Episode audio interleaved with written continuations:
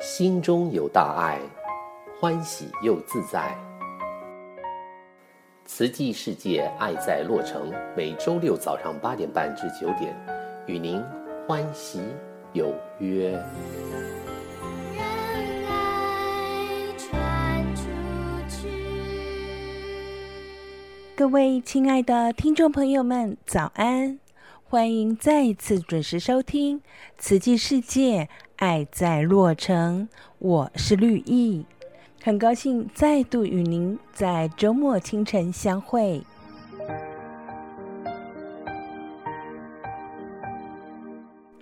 虽然已经到了八月底，但是白天的气温还是很高，还是容易让人汗流浃背。我们居住的地区已经好久好久没有降雨了，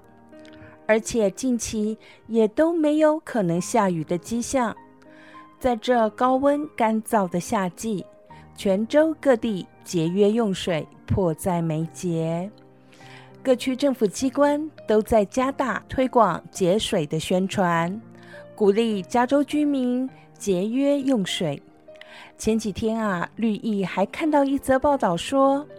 若节省一次浇草坪的用水量，竟然可以冲两百四十次的马桶。哇，可见水资源都在我们不知不觉中被消耗殆尽。绿意家中没有草坪，虽然不必担心绿草地会变得枯黄，但是却也还是有不少的盆栽。为了响应节水，现在也都是将洗米或洗菜的水用桶子装起来，提到院子里浇水。虽然是有些麻烦，但是却也认为我们都该为节省水资源尽份心力。对于节约用水，您与家人们是否也都全力配合了呢？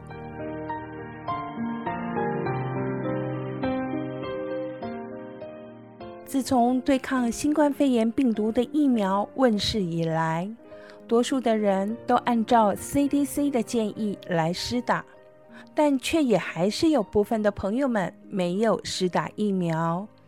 有一部分的原因是因为个人的健康因素，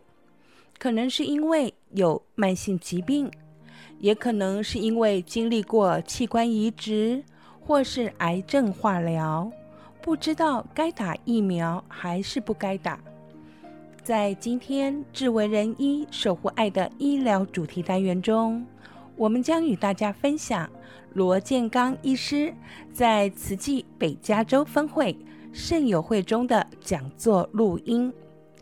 这一次的讲座主题是新冠疫苗对透析及肾移植病患的效果。现在就让我们一起来收听。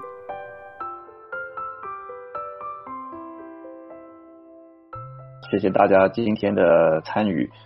啊、这个疫情已经快要两年半了，这个疫情这一波接一波，还不晓得要什么时候才结束。其实我们这些呃医院的工作人员啊，在这么多年下来也都很累了，也听到 COVID 的觉得很烦，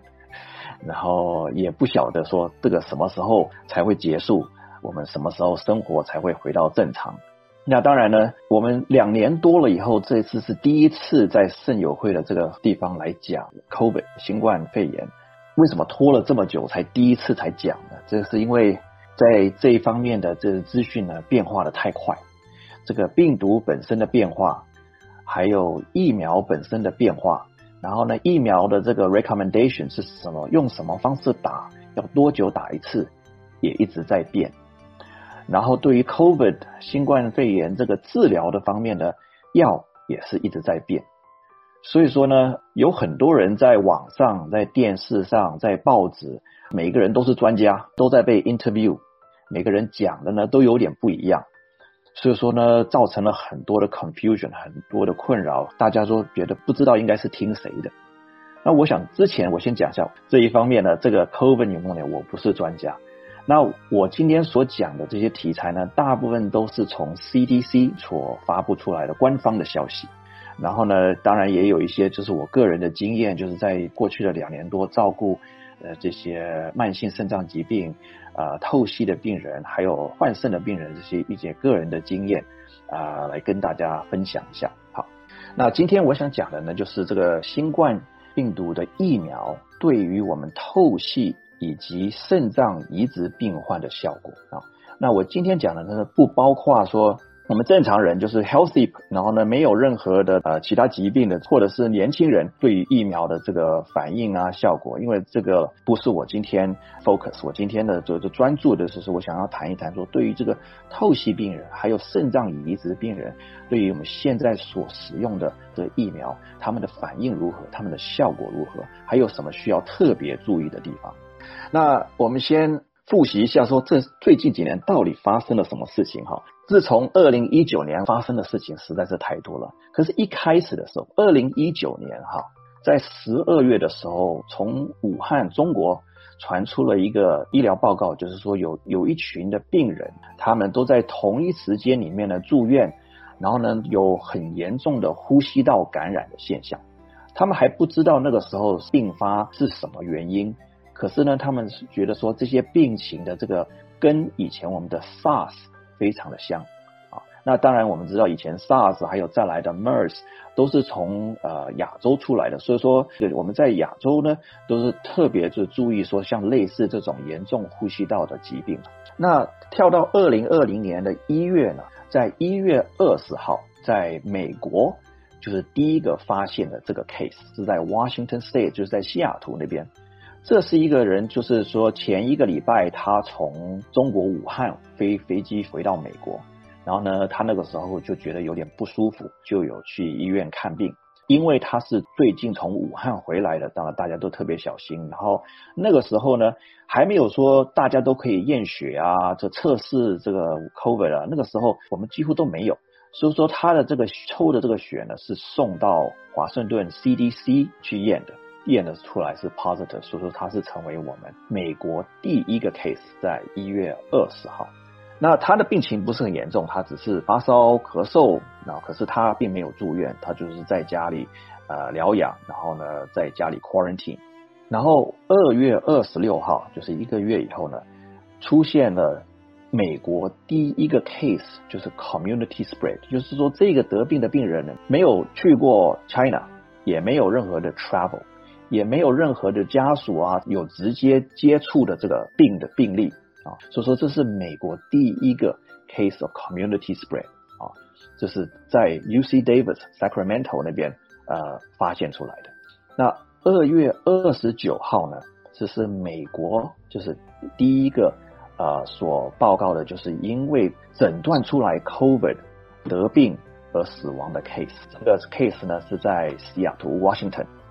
他们那个时候并没有讲说这个病人到底是什么样的状况，只是他讲说是他有 underlying medical condition，就是说他有潜伏性的一些其他的疾病。对，那时候就讲的就只有这么多。可是呢，我们后来的那个什么，有发现说，这个在美国第一个往生的这个 COVID 的病人呢，他是一个洗肾的病人，他是一个透析的病人。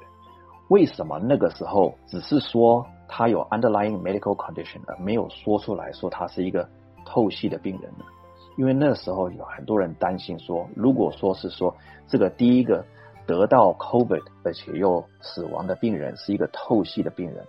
他们担心说所有的透析的病人都不敢去洗肾中心去洗肾，因为就是怕说在洗肾中心会被传染，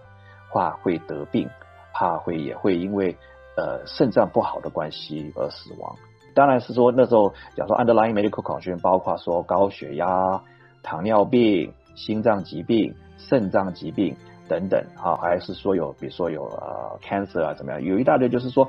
让让你的这个身体的状况还有抵抗力不是很好的 condition 啊，可是那时候没有公布说这病人他其实是一个洗肾的病人啊，这个听起来我我在复习这这一段历史的时候，觉得说好像。好久以前的事，呃，可是才是最近两年以内的事。这个世界在短短的时间突然就变得很快。那再来呢，呃，同一年十二月十一号的时候呢，Pfizer 的疫苗，那个美国医疗总署 approve for emergency use，就是紧急使用核准。啊，这是短短的还一年的时间呢，我们就已经研发出来了。啊，对于 COVID 的这个疫苗，所以说这是以疫苗啊 development 来讲是非常的快速的。那一个礼拜以后，十一月十八号，Moderna 的同样的这个疫苗也是收到美国医疗总署的这个紧急使用核准，就是说我们对于抵抗这个 COVID 终于有了一线的希望。那我们来看一看说，这个当这些 vaccine 一开始通过合格使用的时候呢，它们的有效程度是多少啊？我主我找到这一个 table，可是。上面的话呢，就只有三个是在美国有通用的，就是我们所谓的 Pfizer、BioNTech、Moderna，还有就是 Johnson and Johnson 在这里。他们一开始那个时候啊、在试验的时候呢，所流行的 COVID 的病毒，就是原来从武汉里面过来的 COVID，还有 Alpha variant。那我们可以看到，Pfizer 还有 Moderna 呢，他们的有效程度，有效程度的意思就是说，打了以后可以避免你得到这个 COVID，有高达九十四、九十五 percent。以一个疫苗来讲，是一个非常非常的这个好的一个效果。因为我们讲说，你看像 flu vaccine，像 flu shot，我们每年都都会去打，可是 flu shot 的这有效的程度呢，有时候差不多是二十到四十 percent 而已。所以就有很多人讲说，我打了这个 flu shot，我还得到 flu，因为 flu shot 一般来讲有效程度差不多二十到四十 percent 而已。可是你看 Pfizer 跟 Moderna，它这个 vaccine 的有效程度高达百分之九十四、九十五。还有我们美国所使用的 Johnson and Johnson，他们的有效程度呢，差不多是在七十 percent 左右，也是非常的有效。所以说，这是以疫苗的这个科技来讲的话呢，这个 COVID vaccine 那时候出来研究的报告，真是非常的让人觉得兴奋，因为能够达到这么高的有效程度，真的是非常非常的 amazing。那对于洗肾的病人，就是透析的病人的效果呢，是不是也是很好还是不好呢？这是一个 study，史丹佛做的这个 study，就是他们看看是说，就是透析病患对于 COVID vaccine 的这个反应程度。啊，那这是在史丹佛啊做做出来一个报告，他们接受了在就是当呃二零二零十二月的时候是 vaccine 先出来嘛，然后呢，所以说就是二零二一年四月，在四月的时候，那时候大部分人都已经开始可以打到一针，有些人已经打了两针了，所以说他们有一千一百四十个洗肾病人，他们之前并完全没有得到过 COVID，然后呢打了这个疫苗。还有有有差不多呃四百九十三个病人，就是他们在打针之前呢就已经有得过 COVID，然后呢当然就是恢复了呃好了，就是在还没有机会打疫苗之前就已经得到 COVID。他们看看这些人对于这个 COVID 疫苗的反应，那我们看看现在人看的这一行哈，就是 vaccine response over three time period，就是三个不同的点。这是他们的反应是如何？那第一个就是从来以前都没有得过 COVID 的病人，就是说洗肾的病人、透析的病人没有得到 COVID，打了第一针以后，他的制造抗体的反应是九 percent，不是很高。然后打了两针以后呢，他的 antibody 的反应。到了三十五 percent，然后呢，打了两针以后，十四天就是两个礼拜以后，就是我们所谓 fully vaccinated 以后呢，他的身体的 antibody 反应是七十七 percent 啊。然后如果说你是一个洗肾的病人，如果打预防针以前就有得过一次 COVID 呢，你的身体的已经有抗体，可是打了第一针以后呢，抗体的这个反应增加很快，三十五 percent 打第一针，五十五 percent 打第二针。然后 fully vaccinated 十四天以后呢，高达八十一 percent，那就表示虽然透析的病人他有生病，然后呢，他的免疫系统并不是很好，可是他的免疫系统呢，跟正常或普通人其实没有差很多。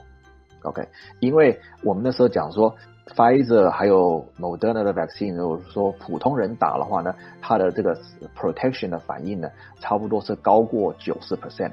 透析的病人呢，他达到了差不多是七十七 percent，虽然没有健康的人那么高，可是他的 antibody response 还有保护的程度呢，还是非常不错，跟正常人就是普通人没有差很多。当然，这不是唯一的一个 study，我是只是选一个出来跟跟大家解说一下。下面的这个就是说，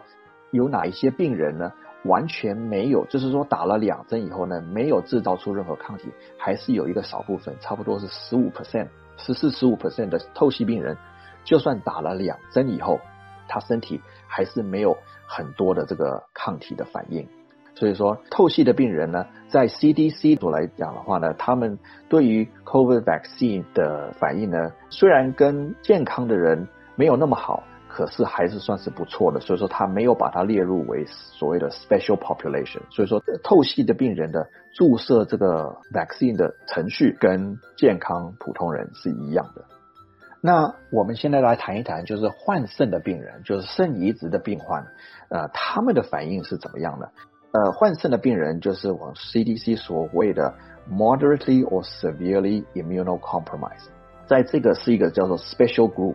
这是一个特殊的一个病患群里面。那这个所谓的 severely 或者是 moderately immunocompromised，就是包括于呢，就是肾脏移植、肝脏移植、心脏移植的病患，也包括说那个换骨髓的病患，还有就是接受化疗会造成骨髓衰竭的的病人，呃，包括在这里面。所以说，器官移植还有骨髓移植。还有接受化疗会造成骨髓衰竭的这些病人，就是属于这个 group，就是 moderately or severely immunocompromised，他们的抵抗力呢是认为是特别的低。那为什么这是一个 special group 呢？因为这些人如果都得到 COVID 的话呢，他们的病都会比较严重，都会需要住院，呃，死亡率也比较高。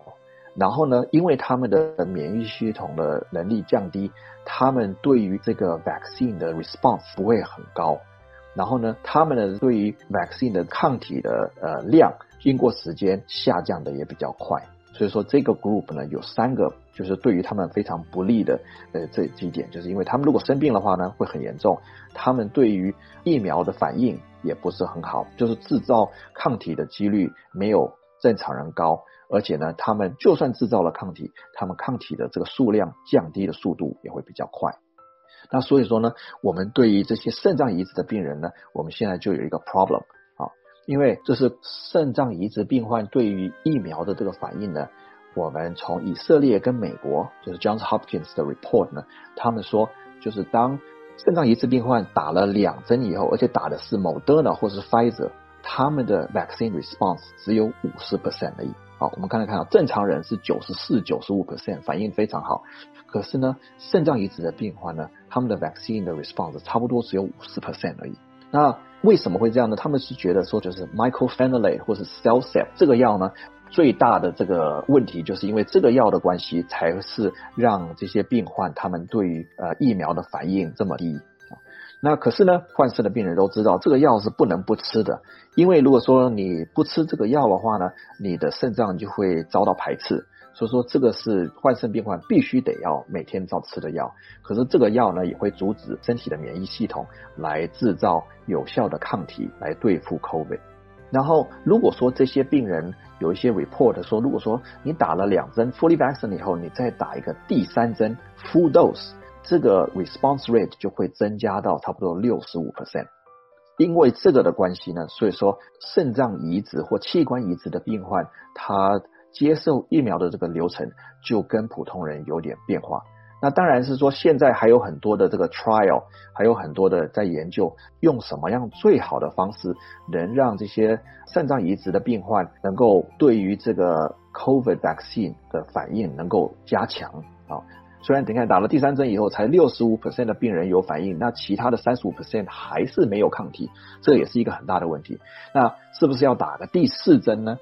还是是不是打的剂量要增加呢？还是是说把 CellCept 的这个 dose 减少，或者是暂时停掉，然后呢再打针打疫苗，然后打了疫苗之后再继续再开始吃 CellCept？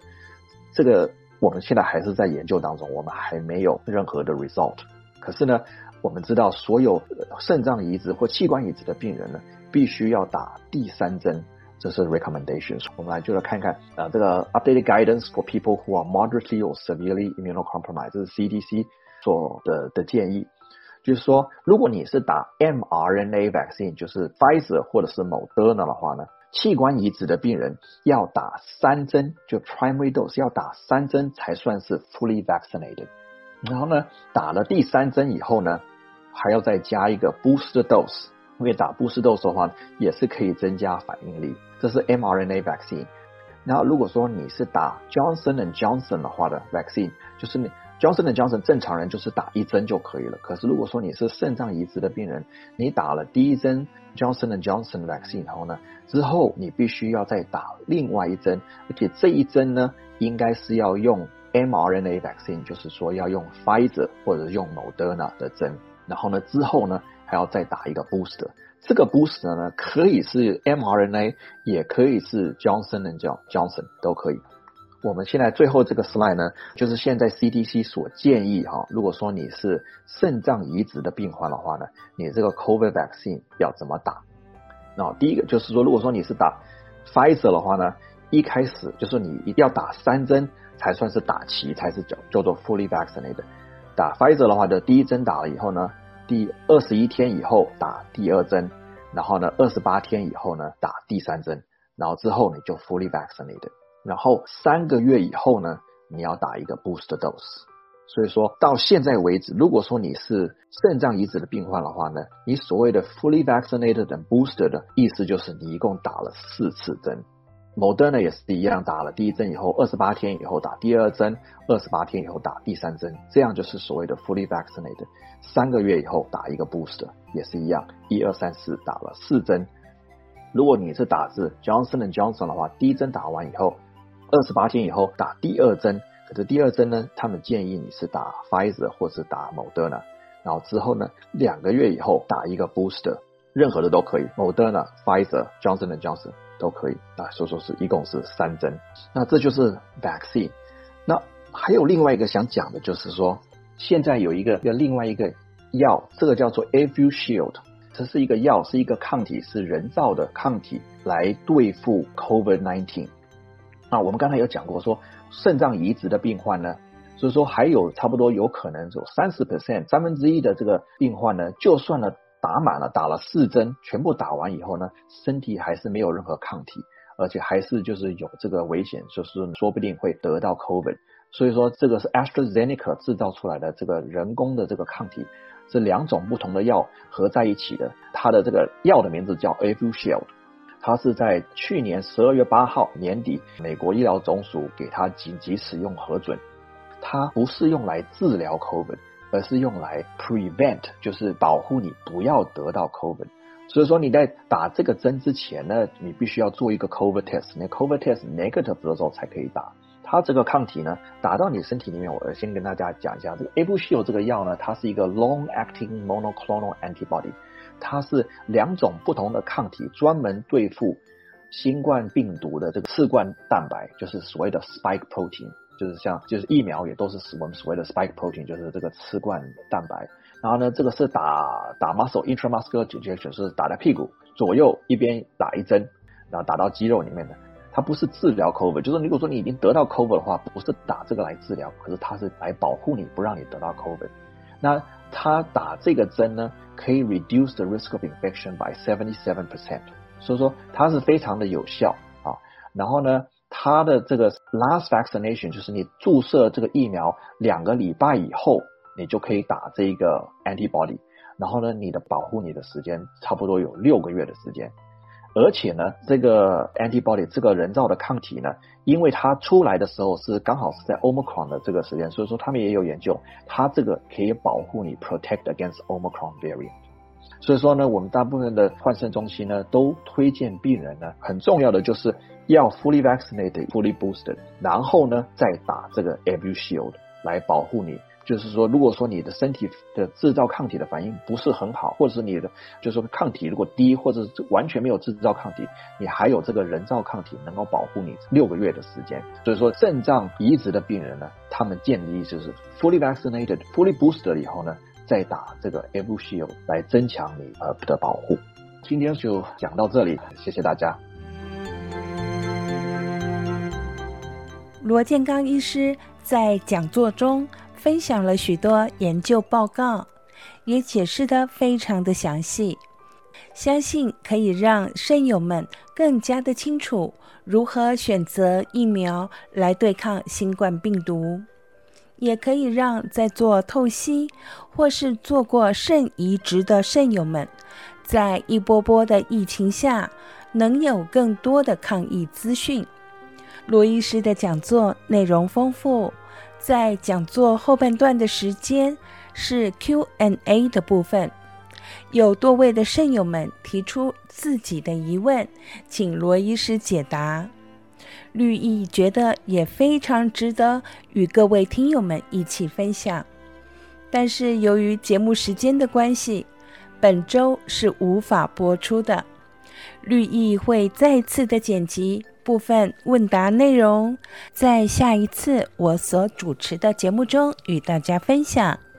请各位关心这个议题的朋友们别错过了哟！在节目结束前，有几点活动讯息与您分享。今天上午的九点半到十一点钟，慈济圣谷爱满地联络处将举办一场有关于社区治安和自我保护预防措施的讲座，邀请了圣盖博警察署洛佩兹中尉来与大家分享。讲座的主题是预防枪械与自我保护。欢迎您在节目结束后到慈济圣谷爱满地联络处来参加这个讲座。今天下午的三点钟到五点半，在慈济美国总会 San Dimas 园区也有一场温馨茶会。除了分享慈济各大志业的成果之外，还有园区的巡礼导览。为您介绍有机农场、有机堆肥、环保教育站、西福屋等等项目。如果您希望能够多认识慈济，更了解慈济人所做的慈济事，都非常欢迎您来参加这场温馨茶会。八月二十八号，也就是在明天星期天上午的十点到十二点钟。在慈济核桃校区将举办一场“心安人平安，环保爱地球”的吉祥月活动。